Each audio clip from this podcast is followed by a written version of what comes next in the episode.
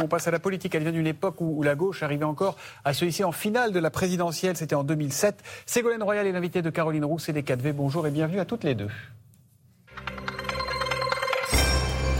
Bonjour Ségolène Royal. Bonjour. Euh, Christiane Taubira a été désignée à la, primaire populaire pour euh, mhm. porter euh, les couleurs de la gauche. Est-ce que l'on vous, aujourd'hui, elle a une légitimité que les autres n'ont pas? La légitimité sera à celui ou celle qui réussira à rassembler la gauche. Donc il reste quelques jours, quelques semaines avant la date fatidique du dépôt des 500 parrainage. C'est ça qui va déterminer le démarrage euh, réel de la campagne présidentielle. Mais ce vote ne change rien bah, ce vote, il y a des points positifs, il y a des points positifs, mais il y a des points, il y a des, limites. C'est quoi le point positif? C'est la très forte participation, puisqu'avec près de 400 000 participants, c'est parfois euh, deux fois plus, voire trois fois plus que le nombre de participants aux primaires organisées par les partis politiques. Il faut quand même souligner ça. Donc c'est un succès sur le plan de la démocratie participative. Il y a deux limites. C'est le premier, c'est qu'il n'y a pas eu de débat. Or, dans une vraie démocratie participative, il y a forcément des débats hmm. avant les choix. Et deuxièmement, c'est qu'on n'a pas de visibilité sur euh, qui est venu voter, quelle est la répartition géographique quel est le profil sociologique des, hommes et des femmes qui sont venus voter Une note n'est pas un vote, a dit hier soir François Hollande lors d'une conférence à Sciences Politiques. Non, mais c'est une, une, indication. C'est vrai que c'était original, c'était un peu même un peu, un peu baroque. Donc qu'est-ce qu'il faut faire aujourd'hui? Euh, Est-ce que les trois euh, leaders politiques euh, du PS, des Verts et Christiane Taubira sont capables de se rassembler et de décider qui des trois va faire le rassemblement? C'est ça la vraie question. Est-ce que c'est possible? Il faudrait que ce soit possible. Vous connaissez On n'a pas du tout l'impression que ce soit possible, vous le savez bien.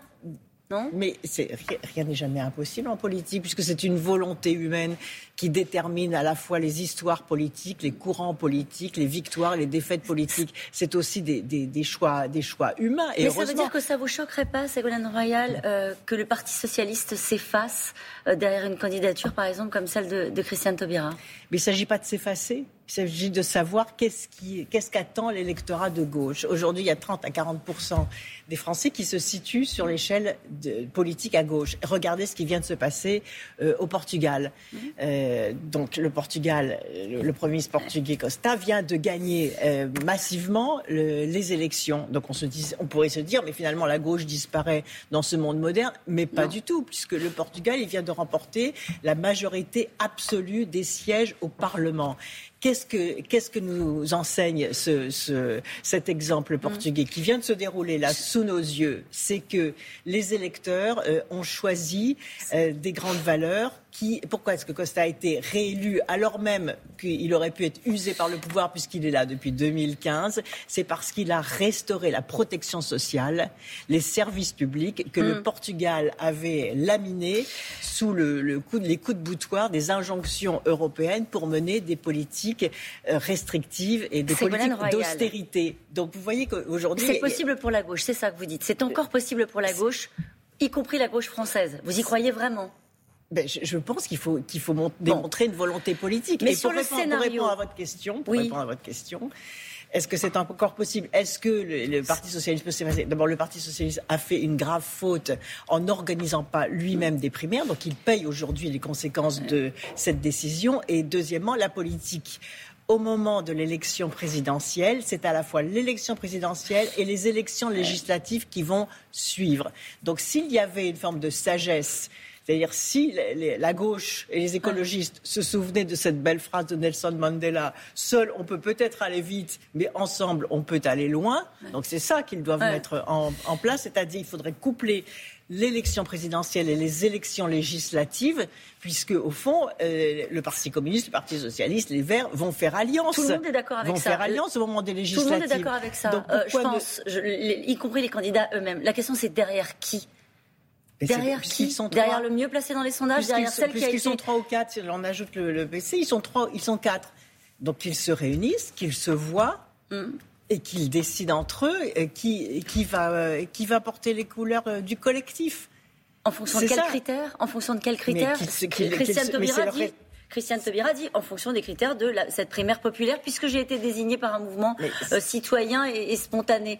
Euh, Anne Hidalgo dit je suis le Parti socialiste, le Parti socialiste doit être à la présidentielle. Mais si vous avez des, des, bagarres d'ego, c'est-à-dire si ces, leaders politiques ne comprennent pas euh, qu'il y a une aspiration des électeurs de gauche à l'union, euh, c'est qu'ils ne sont pas à la hauteur de leurs responsabilités. C'est ça que vous leur dites ce matin. Mais bien sûr, qu'ils se réunissent qu'ils se voient, qu'ils se réunissent, qu'ils discutent, je ne vais pas dire qu'ils tirent au sort, enfin qu'ils discutent euh, et qu'ils décident, euh, qui, d'entre eux va, porter les, couleurs de, la gauche. Parce que Jean-Luc Mélenchon, lui, il est sur une autre ligne politique, donc ça, c'est compréhensible qu'il maintienne mmh. sa candidature. Mais les autres, ils vont faire alliance aux élections législatives. S'ils ne sont pas capables, je vais vous dire une chose, s'ils ne sont pas capables, là, d'avoir suffisamment de sagesse pour faire alliance entre eux au moment de l'élection présidentielle, alors ce sera une bérésina pour ces partis politiques au moment de l'élection législative.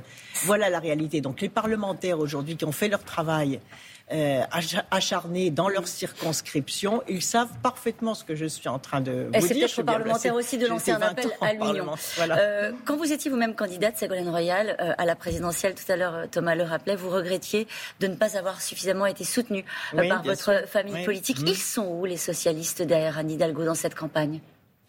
Ils sont, euh, ceux, qu'elle a sollicités sont autour de, sont autour d'elle, puisqu'il fallait passer à une nouvelle génération. Donc ils sont autour d'elle, ceux qui sont. Euh, elle a, pensé que euh, les, maires élus socialistes, qui sont d'ailleurs de, bons responsables politiques, allaient faire la campagne de l'élection présidentielle. Ouais. Elle est seule, quoi. Non, elle n'est pas seule. Elle est pas seule. Elle, a autour d'elle ceux qu'elle a sollicités. Euh, Ségolène Royal, vous portez, on le sait depuis toujours, des convictions écologistes. Est-ce que vous êtes absolument sûr de voter pour Anne Hidalgo?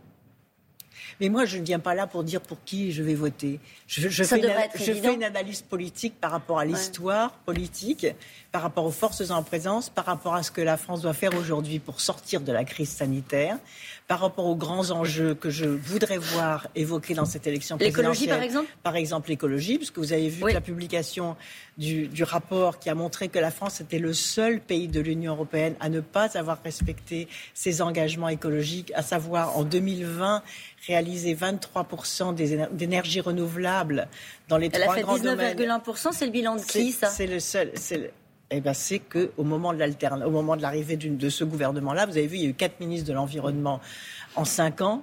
Et il ne peut pas y avoir d'efficacité écologique s'il y a la valse comme ça des ministres au fur et à mesure de leur incompétence et de leur incapacité à peser politiquement. C'est un, ministère très difficile.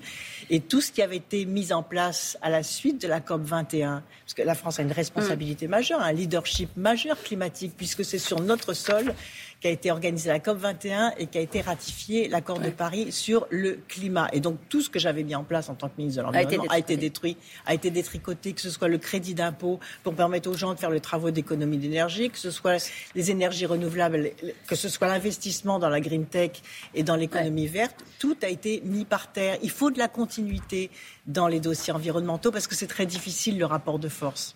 Un mot sur le Mali. Euh, la junte a décidé d'expulser l'ambassadeur français mhm. après des propos disent de Jean-Yves Le Drian qui a évoqué, une junte illégitime. C'était les mots mhm. qu'il avait utilisés. Euh, le Mali avait refusé également l'arrivée d'un contingent danois euh, pour l'opération Takuba. Comment les troupes françaises peuvent-elles rester au Mali dans ces conditions? D'abord, moi j'ai beaucoup de tristesse pour les soldats qui ont perdu la vie et leurs familles. Mhm. puisqu'on voit aujourd'hui l'impasse de la présence française au Mali.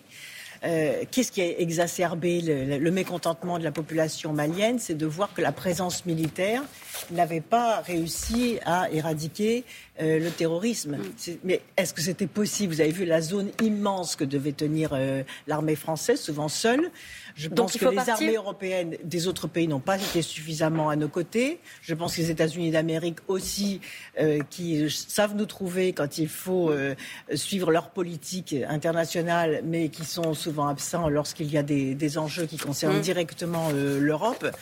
et puis, je pense que l'on aurait dû davantage écouter et lire les rapports de, de, l'armée française. Qu'est-ce qu'ils nous disaient Qu'est-ce qu'ils nous disent ces rapports? C'est mm. qu'il n'y a pas de solution purement militaire, c'est-à-dire que le volet développement économique, énergie mm. renouvelable en Afrique, éducation euh, des enfants, etc., santé, accès à la santé, ouais Il faut mettre les conditions pour rester, je pense. Il faut euh, résister à, ce, à cette montée de, du sentiment anti-français qui existe pas seulement au Mali, c'est-à-dire réinterroger la politique française en Afrique pour que cesse la montée du sentiment anti-français, qu'on soit au service du développement économique de l'Afrique. Merci beaucoup. On en parlera demain avec vous puisque vous recevrez le ministre des Affaires étrangères, euh, Jean-Yves Le Drian. Baroque, voilà comment Ségolène Royal qualifie la première populaire de la gauche qui a vu Christiane Taubira l'emporter. Euh, Ségolène Royal qui n'est pas venu dire pour qui elle allait voter. Autrement dit, pour le soutien franc et massif à Anne Hidalgo, on repassera. Merci beaucoup.